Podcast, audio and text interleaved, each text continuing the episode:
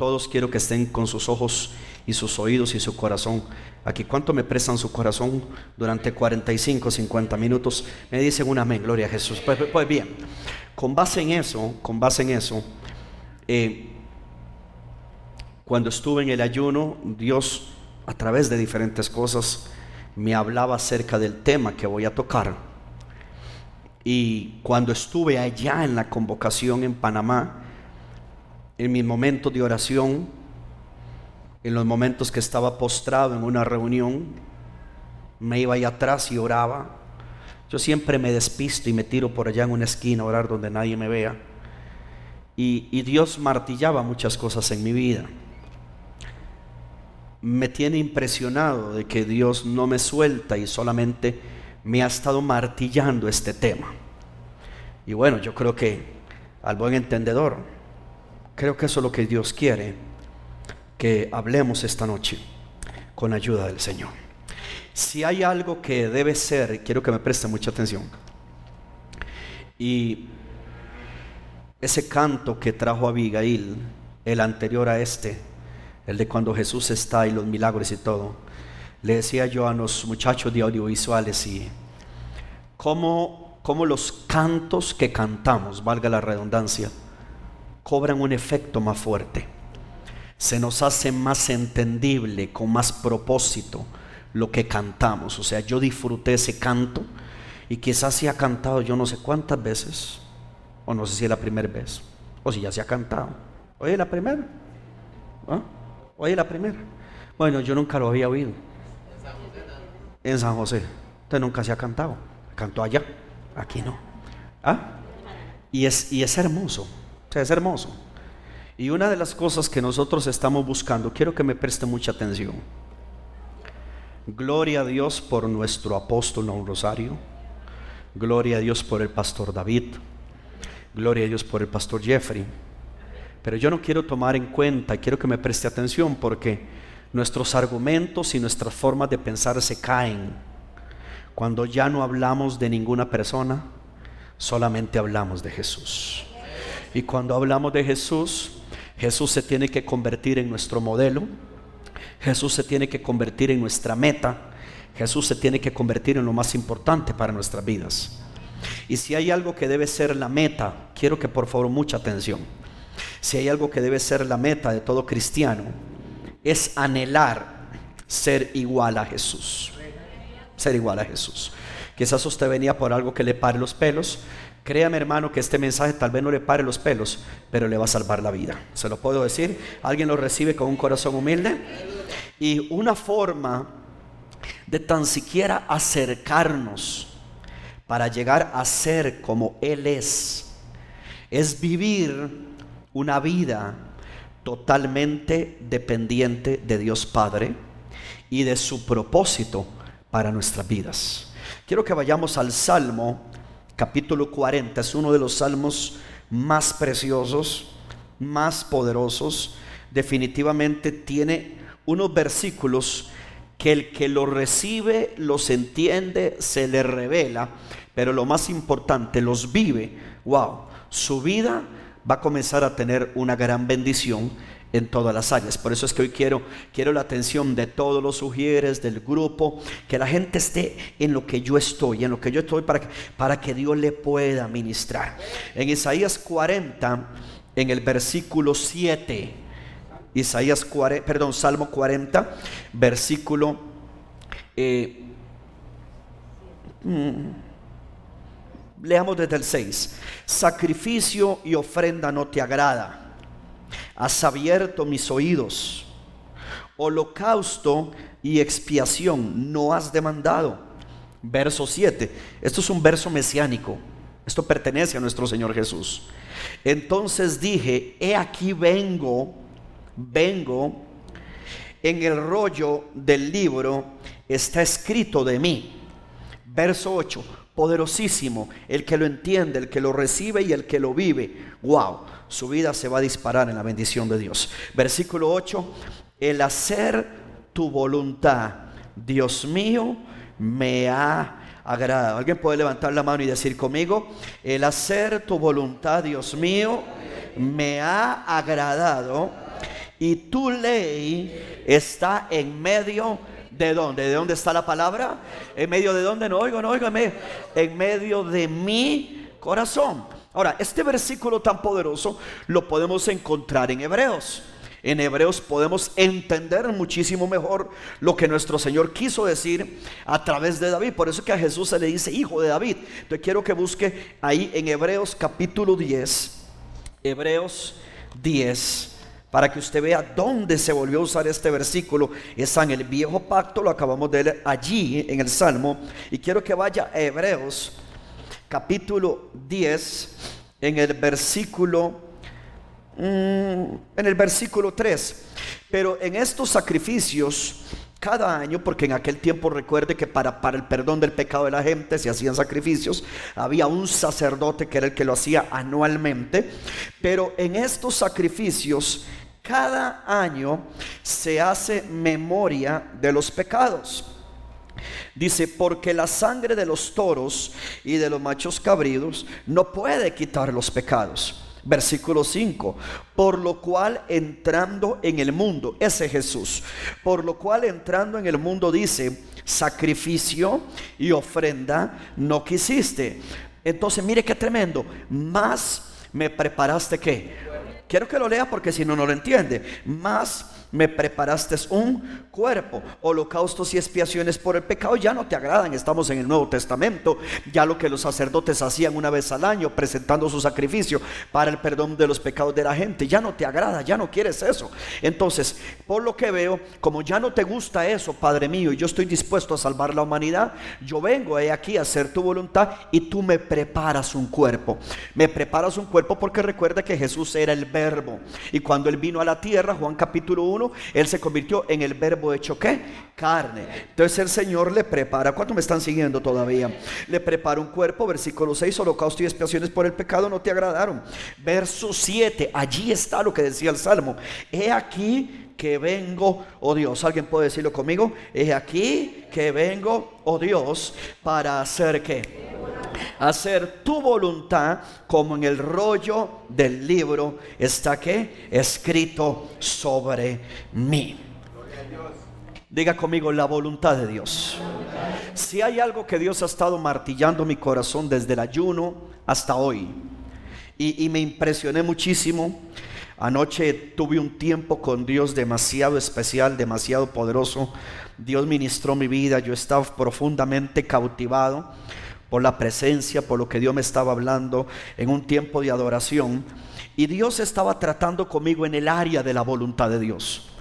Por eso una de las cosas más importantes que podemos entender, podemos poner de ejemplo hombres de Dios tremendo, maravilloso, los amamos, los admiramos, los bendecimos, amén, hasta allí. Pero es que nuestros argumentos de que Él esto, de que Él este, de que es que Él es así, es, todos esos argumentos pierden valor, pierden sentido, caen a tierra, son estériles, son infructuosos, no tienen ningún propósito cuando ponemos a Jesús como nuestro modelo. Usted y yo podemos debatir un montón de cosas acerca de un líder, acerca de un pastor, incluso hasta de, de este siervo que está aquí al frente. Pero cuando hablamos de nuestro Señor Jesucristo, nos damos cuenta que Jesús entendió que Él venía a la tierra a hacer la voluntad de su Padre. En aquel momento, recuerde que entonces se presentaban sacrificios un sacerdote entraba al año, como ya lo expliqué.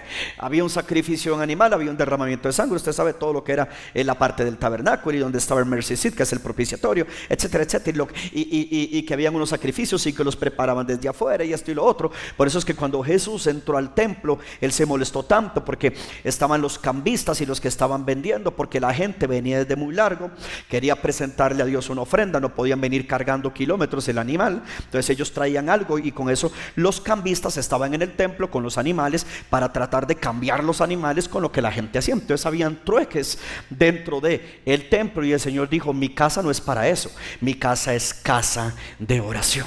Y cuando nos damos cuenta, el Señor viene en el tiempo de Dios y usted conoce la Biblia en Lucas capítulo 4, cuando el Señor entra a la sinagoga y abre el rollo, lee Isaías 61 y se ha cumplido esta escritura, el Espíritu del Señor está sobre mí. Cuando Él se metió en el rollo, cuando él se metió en la Biblia, en el libro, en el pergamino que abrió, él descubrió cuál era la voluntad de él. La voluntad del Padre para él. Entonces, cuando usted une el Salmo 40 con Hebreos capítulo 10, con Lucas capítulo 4, usted logra entender que fue en la iglesia. Alguien diga conmigo, en la iglesia. Fue en la iglesia donde el Señor se le reveló, leyendo el rollo, abriendo la Biblia, de que el Padre tenía un propósito para él. Pues yo le quiero mostrar a usted esta noche que usted tiene en Dios un propósito y que usted nació para hacer la voluntad de Dios. Y nada es más importante en esta vida que eso. Podemos traer un montón de enseñanza. Yo le puedo predicar sobre fe, le puedo predicar sobre oración. O el martes que fue tan, tan, tan, tan, tan, tan glorioso el tema de la adoración. Pero hay algo que es básico y hay algo que es de vida eterna y es la voluntad de Dios. Diga conmigo, Dios tiene un propósito para mí y yo voy a hacer la voluntad de Dios. Una persona con una actitud de autodependencia es una persona que no sabe vivir para Dios. Nosotros no podemos depender de nuestra habilidad, no podemos depender de nuestra sabiduría. Los que vivimos para Dios dependemos absolutamente de su gracia, de su ayuda y de su sabiduría. Yo estoy aquí de pie confiando que al final del culto usted va a salir bendecido, fortalecido, renovado y con una decisión. Yo voy a hacer la voluntad de Dios. ¿Alguien me regala? un amén en esta noche. Entonces, lo que pasa con la gente cuando la gente comienza a tener una actitud de autodependencia, se separan de Dios. En Juan capítulo 15, vea que solamente de eso me habla Dios, lo toqué el martes por encima. Pero en Juan capítulo 15, el Señor nos dice: Separados de mí, nada podéis hacer. O sea, Él es la vid, nosotros somos los pámpanos, el Padre es el labrador. Y dice la Biblia que nosotros tenemos que vivir pegado a Él. Toda la savia, todos los nutrientes que vienen de la vid, lo necesitamos nosotros. Si nosotros nos separamos de Dios, hermanos, somos echados fuera. Hay una voluntad que Dios quiere que usted y yo hagamos. Hay una voluntad que usted quiere, que Dios quiere que usted y yo ejecutemos aquí en la tierra. Hermano, y le voy a decir algo, nada es más importante en esta tierra. Usted puede darse golpes en el suelo, puede dar vueltas en el desierto, le puede dar siete vueltas a su propio Jericó, que si Dios no lo mandó a dar siete vueltas se va a marear, que si Dios no le ha dicho que haga algo se va a caer. Hermano, tenemos que aprender a oír a Dios, a conocer a Dios, a depender de Dios y obedecer a Dios. Nada más importante que la voluntad. Mientras yo preparaba la enseñanza, y lo voy a decir para la gloria de Dios, mientras yo preparaba la enseñanza, hermano, llegué al convencimiento, hermano, estoy completamente seguro, pero, hermano, pero completamente seguro que yo estoy, que yo estoy ejerciendo y, y funcionando en el llamado que Dios me hizo. O sea, es que, es que hay cosas que te revelan que estás en la voluntad de Dios.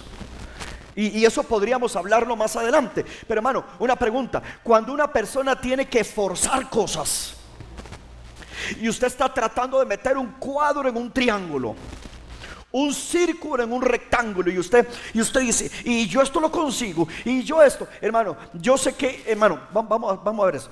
Yo sé que está el aspecto de que hay cosas que hay que pelearlas hay que lucharlas. Amén. Yo eso lo creo. Pero yo no creo que alguien que camina en la perfecta voluntad de Dios el diablo tenga más resistencia que la voluntad de Dios para bendecirlo Voy a repetir eso, voy a repetir eso. Yo no creo que alguien que está caminando en la perfecta voluntad de Dios, el diablo tenga más poder y más resistencia para oponérsele a algo que ya Dios ha diseñado, que como tú estás caminando en la voluntad, Dios te lo va a dar. Entonces, cuando nosotros estamos tratando de forzar algo y andamos detrás de esto y detrás de lo otro y tenemos que forzar a ver cómo cambia, a ver cómo esto, a ver cómo lo logro, quizás no estamos haciendo la voluntad de Dios. Quizá no lo estás haciendo. Hay personas que pusieron en la época de los emprendimientos de la pandemia, pusieron algo y no les ha funcionado y están haciendo y haciendo. Una pregunta, hermano, ¿estás seguro que fue Dios el que te dijo que lo pusiera? Porque es que si Dios te dijo, la voluntad de Dios es buena, es agradable y es perfecta. Cuando usted fuerza algo, quizás Dios no está ahí. Todo lo que Dios empieza, Dios lo bendice, Dios lo patrocina, Dios lo respalda. Alguien me regale una mega en esta noche. Eso por tocarle algo natural como un negocio. Pero nada es más importante en esta vida que la voluntad de Dios. Nada es más importante. Y yo me he dado cuenta, no voy a hablar del... ¿Cuál es el peor pecado de los pecadores? No tener a Jesús. Pastor, el peor pecado me imagino que es el sicariato, el narcotráfico. No, hermano, el peor pecado es no recibir a Jesús, el rechazar a Jesús, el no quererlo en su corazón. Eso es lo peor que puede tener el ser humano. Ahora venga para acá. Eso con los cristianos. Pero le voy a decir cuál es el peor pecado de un cristiano. Perdón, eso con los pecadores. Le voy a decir cuál es el peor pecado para un cristiano. Vivir una vida independiente de hacer la voluntad de Dios. Si no hacemos la voluntad de Dios, si no hacemos la voluntad de Dios, vamos a perder un montón de bendiciones, un montón de gracia, un montón de puertas abiertas, un montón de cosas que Dios quiere hacer en nuestras vidas. Diga conmigo, yo quiero hacer la voluntad de Dios. Más fuerte diga, yo quiero hacer la voluntad de Dios. Pastor, entonces yo pensé que el pecado más fuerte de un cristiano era beber alcohol. No, y por supuesto no hay que hacerlo. Nadie salga diciendo, vio mi amor, que podemos pegarnos un trago. No, no, no, no, no, no, no, no. El peor pecado de un cristiano, ir a los brujos y a los hechiceros, consultar que le lean la mano, no. Ver pornografía, no, y todo eso es malo. Adulterar, fornicar, por supuesto que es malo. El peor pecado de un cristiano es tratar de vivir una vida sin depender de Dios, sin hacer la voluntad de Dios, moverse, actuar y vivir sin que Dios lo esté dirigiendo. Porque si nosotros no hacemos la voluntad de Dios, querido, podemos estar caminando hacia la perdición de nuestros hogares. Quiero que vea lo que dice el libro de Colosenses, capítulo 1. Colosenses 1. Anote todo lo que pueda anotar. Le puede salvar la vida este mensaje. Colosenses capítulo 1 Gloria a Dios. Versículo, versículo 9. Colosenses 1, versículo 9. Por lo cual también nosotros, vea qué importante querida iglesia, por lo cual también nosotros, desde el día que lo oímos, no cesamos de orar por vosotros. Oiga eso, no cesamos de orar por nosotros y de pedir. Vea lo que sigue y de pedir que seáis qué. Quiero que lo lea fuerte. Que, seáis qué. ¿Llenos de qué? Uy, pastor, que Dios me llene del fuego. Quiero echar fuera demonios, pastor. Quiero que Dios me use y en el Egeo sanar a todos los enfermos, que me traigan los paralíticos. Como un hermano, cuando íbamos a abrir el Egeo, dice, ya yo dejo un mensaje en el hospital que me manden todos los enfermos al Egeo. Y yo, la sangre de Cristo, ¿cuánto? Imagínate lo que se la creyó este muchacho. Pero Mire que lo que Pablo oró no es tanto de que, de que tus cuentas bancarias se llenen de dinero, de que tu cartera de clientes se multiplique, de que pase lleno para sacar demonios y todo. No, hermano, hay algo más importante que sacar demonios, hay algo más importante que sanar los enfermos. Pastor, ¿y usted cómo me lo demuestra? Porque vinieron aquellos hombres y le dijeron, en tu nombre echamos fuera demonios, en tu nombre hicimos esto, aquí, lo otro. ¿Y sabe que les dijo Jesús? Nunca os conocí. Y lo llamó hacedores de maldad. Quiere decir que hay algo más importante que echar fuera demonios y lo vamos a echar en el nombre de Jesús. Hay algo más importante que sanar. Es por lo cual también nosotros, desde el día que lo oímos, no cesamos de orar por vosotros y de pedir, lea esa parte, de pedir que seáis que llenos del conocimiento de que Quiero que lo lea más fuerte. ¿Cuánto quieren que Dios a usted lo llene y se le revele de cuál es la voluntad de Dios para su vida? Entonces, ¿qué es lo que dice? Seáis llenos del conocimiento de su voluntad. ¿Y eso qué te va a dar? Sabiduría. ¿Qué más? ¿Y qué más? Inteligencia espiritual. Levánteme la mano cuántos son sinceros que muchas veces por no haber buscado la voluntad de Dios nos hemos metido en cosas que no tenemos que meternos. ¿Dónde están los humildes que van a ir al cielo y son, es la verdad? Si nosotros hubiéramos buscado la voluntad de Dios, no hacemos esa compra. Si hubiésemos buscado la voluntad de Dios, no nos, no nos, eh, eh, eh, no, no nos afiliamos, no nos asociamos, no negociamos lo que estamos haciendo. Pero cuando no estamos llenos de la voluntad de Dios, nos equivocamos. Dice, seamos llenos del conocimiento de su voluntad en toda sabiduría y inteligencia espiritual. ¿Qué es lo que sucede cuando usted está lleno de su voluntad? El verso que sigue, hija, por favor. Entonces, cuando usted sabe cuál es la voluntad de Dios para su vida, mire cómo la voluntad le dice a usted cómo usted tiene que vivir para que andéis. ¿Cómo es digno de quién? Del Señor. No, y ahí podemos quedarnos toda la noche. O sea, si yo soy lleno de la voluntad de Dios, ¿Cómo voy a andar yo como cristiano? Como es digno de quién? Del Señor. Una pregunta, si yo no conozco la voluntad de Dios, andaré como un mundano, caminaré como un carnal, seré una vergüenza para el Evangelio. ¿Cuántos renuncian a eso? Yo quiero caminar como es digno del Señor. ¿Y sabe cómo es digno del Señor? Agradándole en todo. Que el cielo diga, ese es mi Hijo amado, en él tengo complacencia. ¿Por qué? Porque Dios descubrió que tú deseabas llenarte de su voluntad. Que a usted no había nada en esta tierra que lo moviera como hacer la voluntad de Dios. Habrá alguien aquí que quiera ser no como un pastor, sino que quiera ser como Jesús, que diga, yo vine a esta tierra a hacer la voluntad de mi Padre. Yo vine a esta tierra a hacer la voluntad de Dios. Cuando usted conoce cuál es su voluntad, usted anda como es digno del Señor. Con, esas cosas, hermanos, se caen los argumentos. Bueno, pastor, lo que pasa es que yo no sabía que era malo. Bueno, pastor, lo que pasa es que yo no sabía que, que esa persona andaba así. Bueno, pastor, lo que pasa es que yo no sabía que practicar eso era pecado. ¿Sabe por qué no sabías? Porque no te llenas de la voluntad de Dios. La persona que se llena de la voluntad de Dios anda como es digno del Señor. La persona que, yo no sé si me quieren decir amén en esta noche, la persona que se llena de la voluntad de Dios agrada a Dios en todo.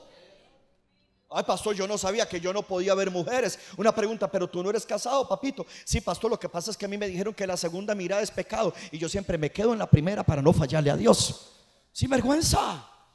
Sin vergüenza. Simple y sencillamente, hermano, no te has querido llenar de la voluntad de Dios. Y cuando no nos llenamos de la voluntad de Dios, en nada nos diferenciamos a un religioso. En nada nos diferenciamos a un pecador. Yo creo que la iglesia de Cristo tiene que ser completamente diferente. La iglesia de Cristo, alguien está aquí conmigo en esta noche, llena de la voluntad de Dios, hace la diferencia en cualquier lugar. Y agradamos a Dios. Al fin y al cabo, eh, que yo no sé, yo no, eh, como, predicamos el domingo. Bueno, yo voy a llegar al culto porque yo, yo no quiero que el pastor se enoje. No lo haga por mí. La sincera fidelidad es hacia Cristo.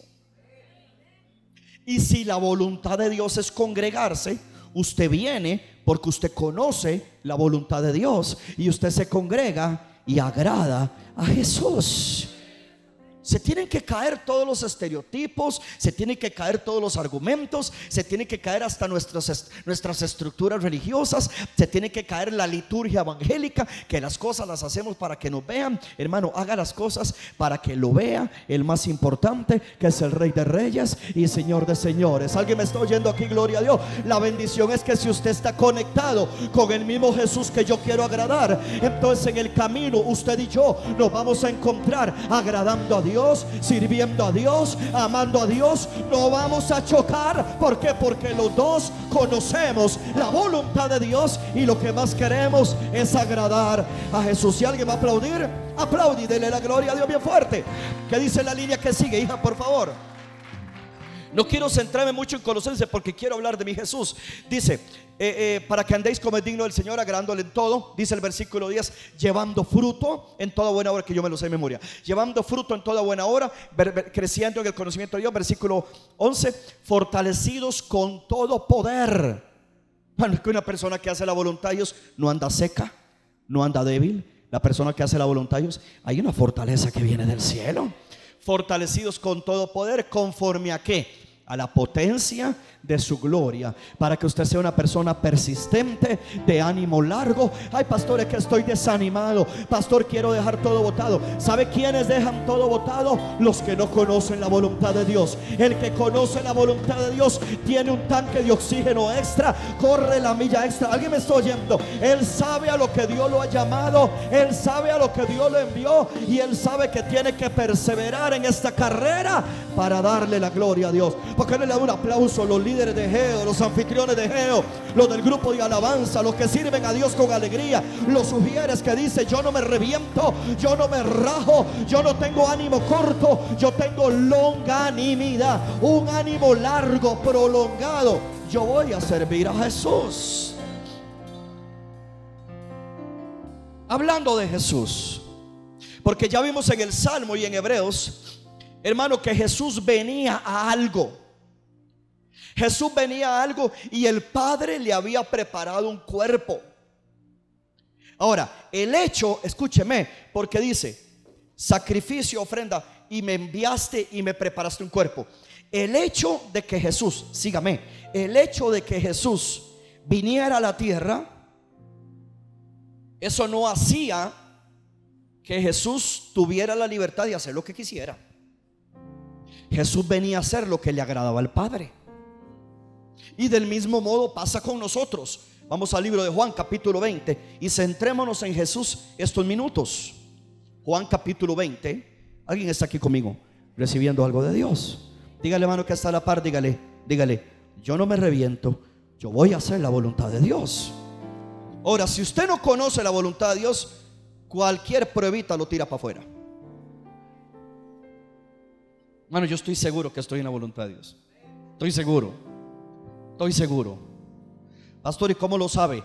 Porque yo veo a Dios conmigo, porque no me reviento, porque no me da la gana, porque no me dejo afectar y porque yo sé que si mi Jesús resistió todo lo que pasó por mí, yo también voy a resistir por amor a Él. Juan capítulo 20, versículo 21. Entonces Jesús les dijo otra vez, pasa a vosotros como me envió el Padre. Oh, oh, oh, oiga eso. Como me envió. Recuerda que él dijo, me enviaste, me preparaste un cuerpo, mas he aquí he venido a hacer tu voluntad. Como me envió el Padre. A ver, iglesia, reciba esto. Así también yo os envío a ustedes. A Minor que levantó la mano. A ustedes, a Julio, a José, a usted, a usted, a usted. Así como el Padre envió a Jesús hacer su voluntad, ¿a qué nos envió el Padre a nosotros? Hacer la voluntad de Dios. Una pregunta, ¿es la voluntad de Dios pelear por el matrimonio hasta que Dios nos dé la victoria? Claro que sí. Es la voluntad de Dios para un papá y para una mamá pelear hasta que vean a sus hijos cumplir el propósito de Dios. Claro que sí. Es la voluntad de Dios. Una pregunta, ¿será la voluntad de Dios salvar almas, salvar barrios, predicar a Cristo? Con el Evangelio cambia y con lo geo, ¿será la voluntad de Dios llevar el mensaje de la salvación? Claro que sí. Son cosas por las cuales ni orar. Hay que orar por el respaldo. Pero Dios quiere salvar al pecador. Su Biblia lo enseña. Él quiere que ninguno se pierda, sino que todos procedan a qué? Al arrepentimiento. Versículo 21. Como me envió el Padre, así también yo os envío. Verso 22. Uh, pastor, pero eso, eso no es tan fácil ser como Jesús. Verso 22. Y habiendo dicho esto, sopló y les dijo, recibid el Espíritu Santo. Hermano, lo que usted y yo no podemos hacer solos, con el Espíritu Santo de Dios lo podemos lograr. Así se levante lo que se levante, venga la prueba que venga. Si tenemos al Espíritu de Dios, dice la Biblia que Él nos va a guiar a toda verdad. Él no nos va a llevar por caminos escabrosos. Él no nos va a llevar a sendas de perdición. Él no nos va a llevar a lugares, a antros donde el enemigo se mete. Él nos va a llevar a camino derecho donde nosotros podamos hacer hacer la voluntad del Padre. Entonces, si no podemos hacerlo, ¿a quién necesitamos? Al Espíritu Santo. Ahora, el que usted y yo entendamos, escúcheme, el que usted y yo entendamos que como el Padre envió a Jesús, así el Padre nos envía a nosotros, eso nos da una alta responsabilidad. Para que seamos iguales a Jesús en el mundo. Iglesia, escúcheme. Y quizás vas a sentir directo porque te voy a tutear un momento y lo voy a hacer con todo el respeto. Pero se supone que tú seas un ejemplo en tu fábrica, en tu trabajo, en tu oficina. No quieren decir amén, gloria. Ya que entraron las clases, en tu colegio, en la escuela. Porque como el Padre envió a Jesús, así el Padre nos envía a nosotros. Y como el Hijo contaba con la ayuda del Espíritu Santo y a los discípulos le sopló el Espíritu Santo sobre usted y sobre mí. En el momento que recibimos a Jesús, también tenemos en nuestras vidas y sobre nuestras vidas el Espíritu Santo. Así que tenemos que ser ejemplo donde estemos. Tenemos que comportarnos como hijos de Dios y como Jesús donde estemos. Y eso requiere una vida de completa sumisión a la voluntad de Dios. Y por eso se nos da el Espíritu Santo. Hermanos, seamos honestos. Esto no sería posible si no es con la ayuda del Espíritu Santo. Hermano, voy a ser honesto. Yo no resistiría estar pastoreando una iglesia donde muchas veces hay luchas, donde muchas veces hay pruebas, donde hay incertidumbre, donde ni siquiera la economía es algo fijo, donde uno se para aquí al frente creyendo que está bendiciendo a alguien. Hermano, yo no podría hacerlo si no es por la ayuda del Espíritu Santo. Y el Espíritu Santo me ayuda, me capacita, me empodera, me unge y me llena para hacer la voluntad de Dios. Lo mismo le pasa a un líder de Nunca vayas a ser tu geo sin haberle rogado al Espíritu de Dios que te llene, que te capacite. Porque ese día, alguien me está oyendo, ese día usted quiere ser como Jesús, amar como Jesús, predicar como Jesús. Y si usted no cree que enfermos sean sanados, como lo haría Jesús, alguien le puede dar un aplauso bien fuerte. ¿Y qué decimos del Evangelio? Cambia cuando sale a la calle. No saben con lo que se van a topar. No saben si un alcohólico se va a manifestar si un adicto se va a endemoniar, ese del Evangelio cambia. Va en el nombre de Jesús. Va con el soplo del Espíritu Santo. ¿Y sabe qué va a hacer? A reflejar a Jesús haciendo la voluntad del que lo envió. Alguien va a aplaudir. Dale ese aplauso fuerte al Señor. El que se para a cantar, el que toca un instrumento, el que le enseña a los niños de la escuelita, necesita el Espíritu para hacer la voluntad del Padre. Alguien da gloria que no estamos solos, podemos hacerlo. Por eso le adelanto, hermano, le adelanto. En el mes de marzo tenemos el primer culto de cosecha en esta iglesia. Y este, yo no sé si me está oyendo, esta iglesia se tiene que llenar el altar de puerta a puerta de pecadores que usted va a traer. Y ese día el cielo va a tener un gran fiestón. Pastor, ¿y a quién puedo traer? Tráigame a todo el barrio. Y si no cabemos, sacamos el equipo y lo hacemos en el parqueo. Diga conmigo la voluntad de Dios. Diga más fuerte, diga la voluntad de Dios. Cuatro levanta la mano y dicen conmigo, yo necesito al Espíritu de Dios. Jesús entendió que necesitaba el Espíritu para hacer la voluntad del Padre. Y que él había sido enviado no hacer su voluntad, sino la de Dios. Iglesia, le voy a decir algo que yo espero que usted tenga la madurez para entenderlo.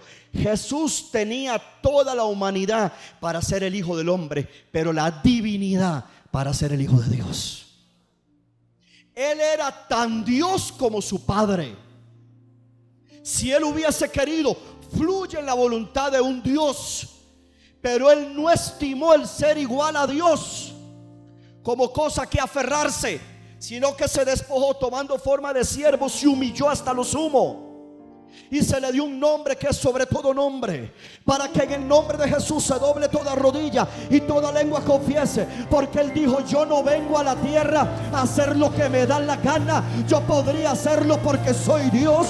Yo podría hacerlo porque estuve en el seno del Padre. Yo podría hacerlo porque formo parte de la deidad. Pero no, Él dijo, yo vengo aquí no a hacer mi voluntad, a hacer la voluntad del que me envió. Y estas cosas son valiosas.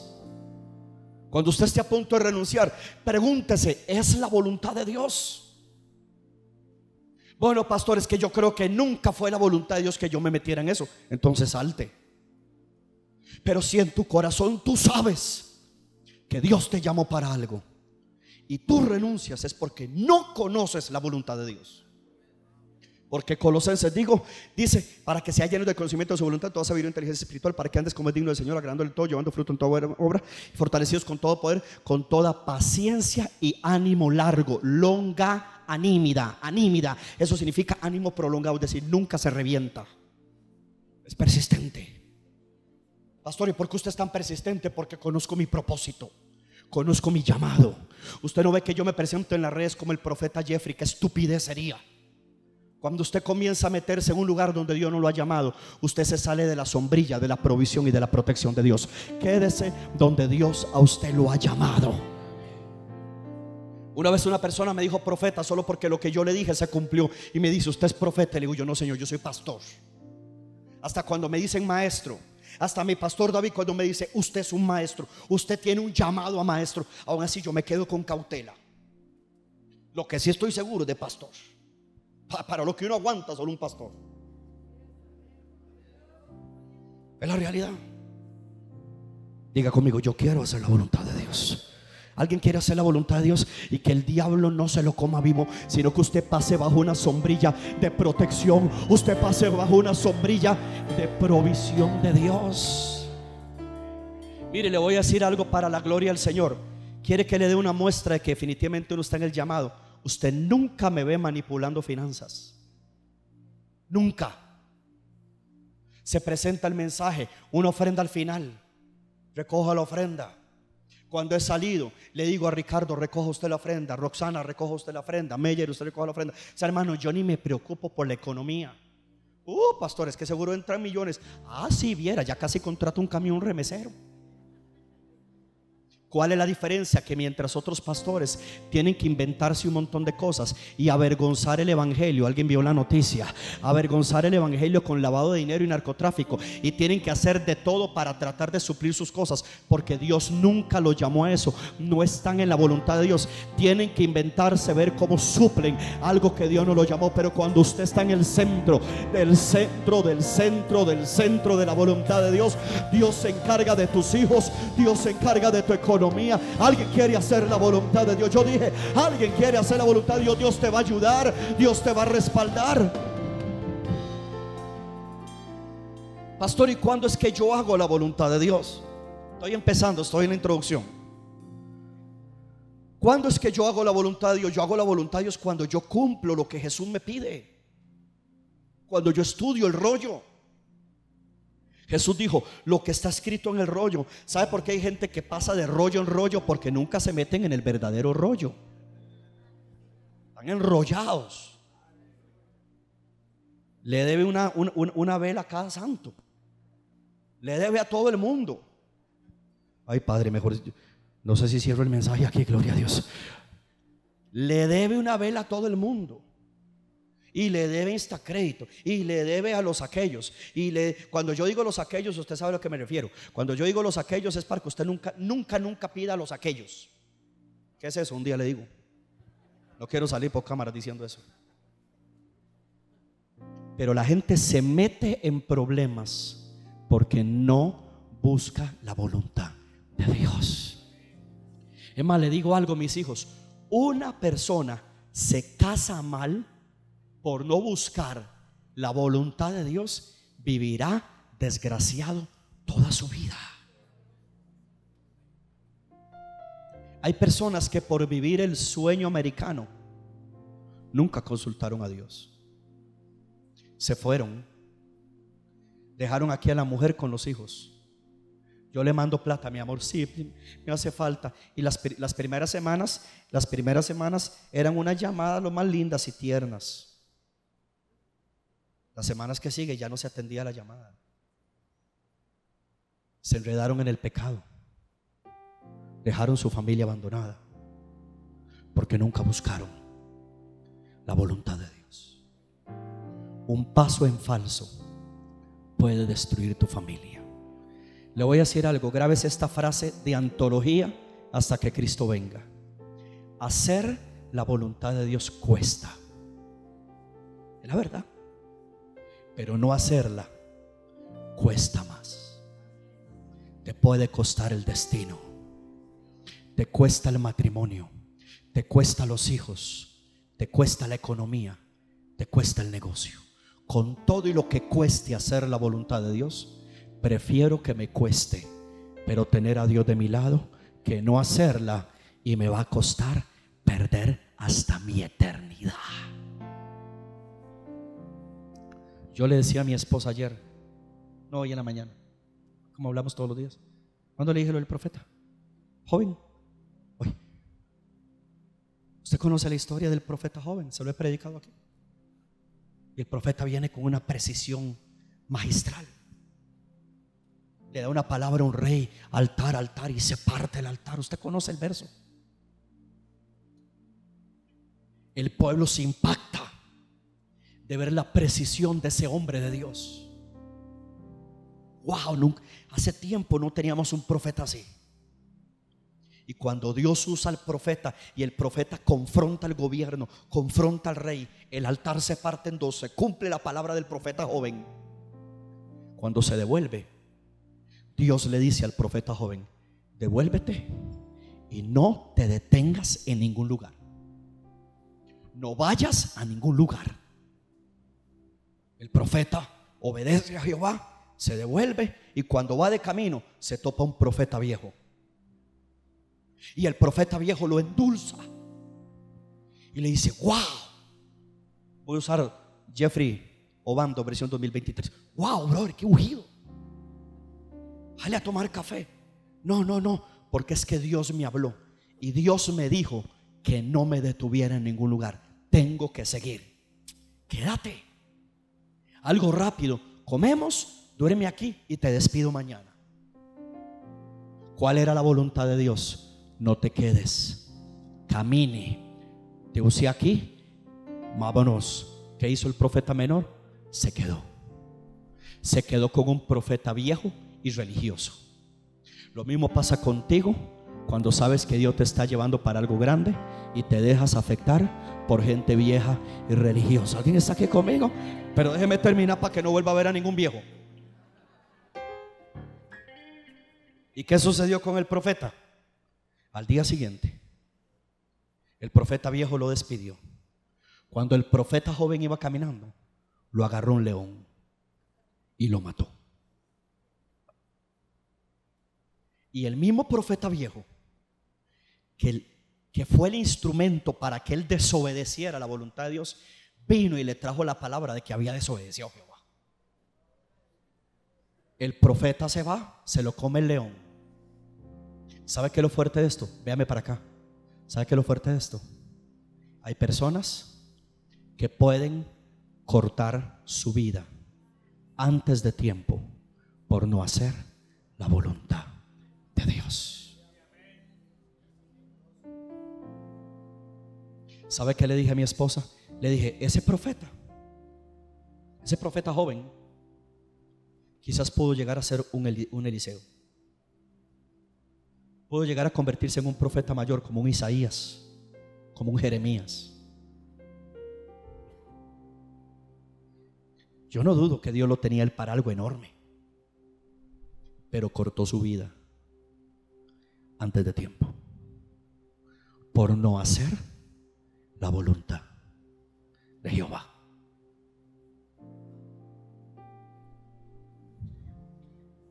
Jesús Volvamos a Jesús. ¿Alguien todavía tiene cinco minutos? Jesús tuvo que tomar la decisión de hacer la voluntad del Padre. Diga conmigo, yo voy a hacer la voluntad del Padre. Mateo capítulo 12, ya voy terminando. Estos mensajes no pueden ser largos.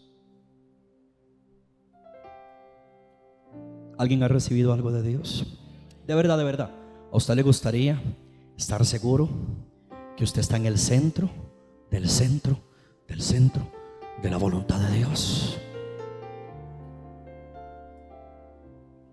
Asegúrese hasta con quién se va a casar joven.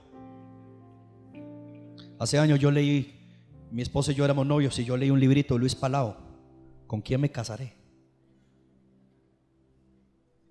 Librito así delgadito. Mire, con todo lo que Luis Palao, el santito que ya está con Dios con todo lo que Luis Palau explicó, yo tuve que buscar la voluntad de Dios. Y ella tuvo que buscar la voluntad de Dios. Y buscábamos incluso testimonio con nuestro pastor, con mi pastor Oscar. Y él nos habló, nos dijo de manera sabia, nos dijo de manera sabia, siempre el Espíritu Santo da testimonio al corazón si estás en la voluntad de Dios. Le voy a decir algo. De la misma manera, es que tengo tantos versículos que tengo que acomodar las ideas. De la misma manera que el profeta joven no tenía que ir donde Dios le prohibió, De la misma manera Pablo, el, eh, de los más grandes imitadores de Cristo. Pablo, imitando a Jesús, no iba a un lugar donde Dios no le dijera. Póngame Romanos 1.10, me, me dejo guiar por Dios y no por las notas. Romanos 1.10 creo que es. El verso anterior, hija. El 9. Porque testigo me es Dios. Escuchen, hijos. Porque testigo me es Dios. A quien sirvo, ¿a dónde? No oigo, no oigo, a ver, a ver, a ver. ¿A quién sirvo? ¿A dónde? Que si andamos en la carne, pues Dios no se nos puede mostrar. Pero dice, a quien sirvo en mi espíritu. En el evangelio de su Hijo, de que sin cesar hago mención de vosotros siempre en mis oraciones. Ahora, ¿qué era lo que oraba Pablo? Usted se va a quedar impactado. El versículo 10, mi hija, ahora sí. Rogando, oigan líderes, oigan. Rogando que de alguna manera tenga el fin. ¿Por qué? No oigo, no oigo, no oigo. ¿Tenga el fin qué? ¿Tenga el fin qué? Por la voluntad de Dios. Un próspero viaje. ¿Para qué? Para ir a vosotros. El verso que sigue, para ir a vosotros. Porque deseo veros para comunicaros algún don espiritual a fin de que seáis confirmados. Esto es para ser mutuamente confortados por la fe que nos es común a vosotros a mí. Pastor, ¿qué es lo que usted quiere decir? Venga para acá, venga para acá. El profeta joven no tenía que ir donde Dios no le dijo. ¿Quiere que le diga algo? Pablo, nada tonto. Brillante el hermano. ¿Sabe qué dijo Pablo? Yo no voy a ir. Verso 10. Yo no voy a ir hasta que sea la voluntad de Dios. Pastor, pero ¿qué iba a hacer de Pablo de malo? No iba a hacer nada de malo. Pablo quería ir, confirmarlos, compartir un don, fortalecerlos, ministrarlos. Hermano, es que aún en lo bueno que tú quieras hacer, tienes que buscar la voluntad de Dios. Se mira qué tremendo, Jorge. Rodolfo, mira. Pablo buscaba la voluntad de Dios. Para ver si era voluntad de Dios ir a hacer un viaje poderoso. O sea, no, no era para ir a broncearse en hilo. Era algo de Dios. ¿Entienden? Y nosotros asistimos a lugares que sabemos que no es la voluntad de Dios. Ay, alguien diga, mira, amén. Y aún así vamos. Y Pablo para algo de reino no se movía. De reino. De reino donde lo que él iba a hacer era abrazarlos, compartir con ellos, darles un don, ministrarles la fe. Quiero verlos, deseo verlos compartir con ustedes, que oremos juntos, que cantemos. Andará por ahí Silas con la guitarra igual para, para que cantemos todos. Es lo que quería era estar con ellos. ¿Y sabe qué dijo Pablo? Mientras Dios no me dé la voluntad, yo sé que si su voluntad no me respalda, el viaje no será próspero, será un fracaso. Hasta para lo bueno hay que buscar la voluntad de Dios. Escuchaba a una mujer de Dios que decía, escuchaba a una mujer de Dios y esta mujer de Dios decía, le decían, pastora, ¿y por qué es que no, no podemos hacer esto y esto y esto y esto? Y decía esta mujer de Dios, porque no somos Dios. Y el único que puede estar en todos los lugares, llenar, satisfacer, bendecir y ayudar es Dios. Nosotros no somos Dios. Busquemos un lugar donde tengamos un respaldo de Dios de lo que tenemos que hacer. Termino con Jesús. Mateo capítulo 12. ¿Alguien ha recibido algo de Dios? Esto te salva la vida. Estoy empezando. Mateo 12. Y aquí termino. Mateo 12, versículo 46. Mateo 12. Mientras él aún hablaba, Oigan esto. Mientras él aún hablaba, ¿sabe de quién está hablando? De Jesús. De Jesús. Diga conmigo, de mi Señor Jesús. Diga mi Señor Jesús. Dice, mientras él, voy a buscar el versículo acá. Mientras él aún hablaba a la gente, ¿cuántos saben que Jesús vino a hacer la voluntad del Padre? Eso es lo que él estaba haciendo. Él estaba predicando, estaba sirviendo, estaba cumpliendo su llamado.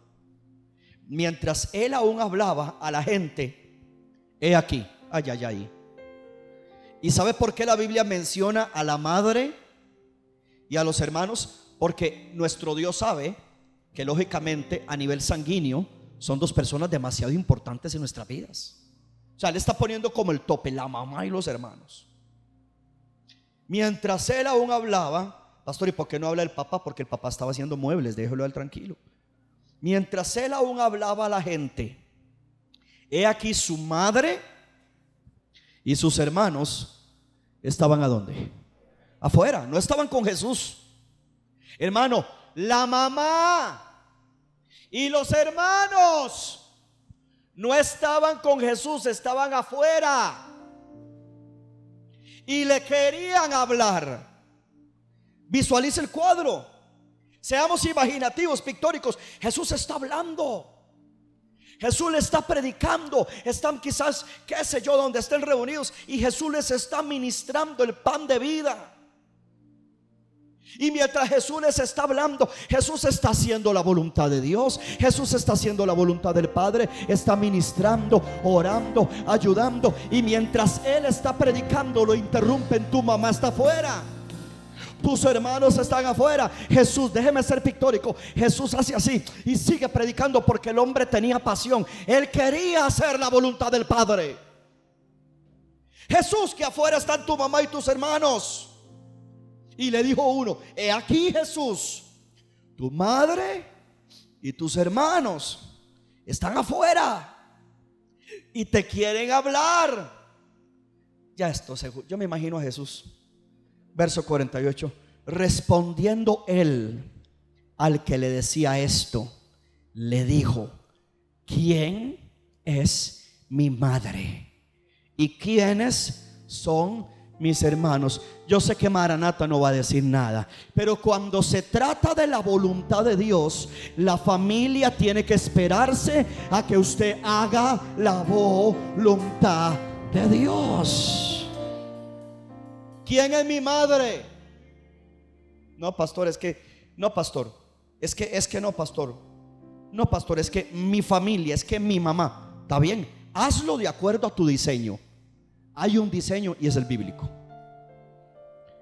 Mi madre y mis hermanos, verso 49, y extendiendo su mano hacia sus discípulos, dijo, eso es fuerte hermano, dijo, he aquí mi madre y mis hermanos, porque todo aquel que hace, alguien diga aleluya. Todo aquel, se me fueron los músicos, se me todo, todo, todo, todo, pero no importa, yo voy a seguir, porque todo aquel que hace la voluntad de mi Padre que está en los cielos, ese es mi hermano y hermana y mi madre.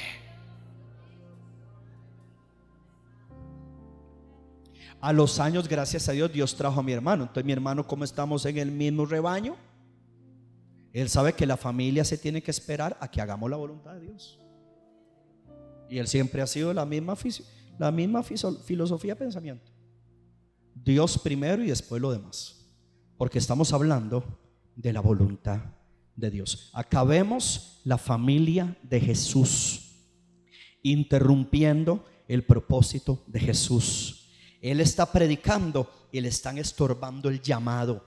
Dice la Biblia, mientras él aún hablaba, yo le tengo un consejo a Maranata, nunca dejes que nadie se meta entre la voluntad de Dios para tu vida, ni le estorbes a nadie cuando están haciendo la voluntad de Dios.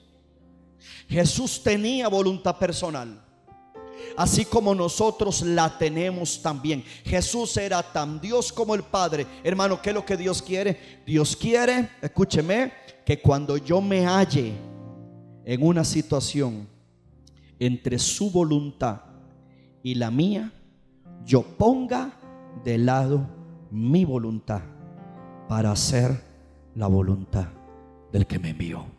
Dios quiere eso. Esto es palabra de Dios. Te alabamos, Señor. Cierre sus ojos.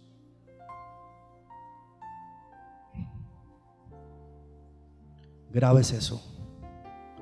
El hacer la voluntad de Dios cuesta, pero el no hacerla nos costará todo. Nos puede costar el destino, nos puede costar el llamado, nos puede costar la familia, nos puede costar la economía, nos puede costar absolutamente todo. Dios quiere que hagamos su voluntad.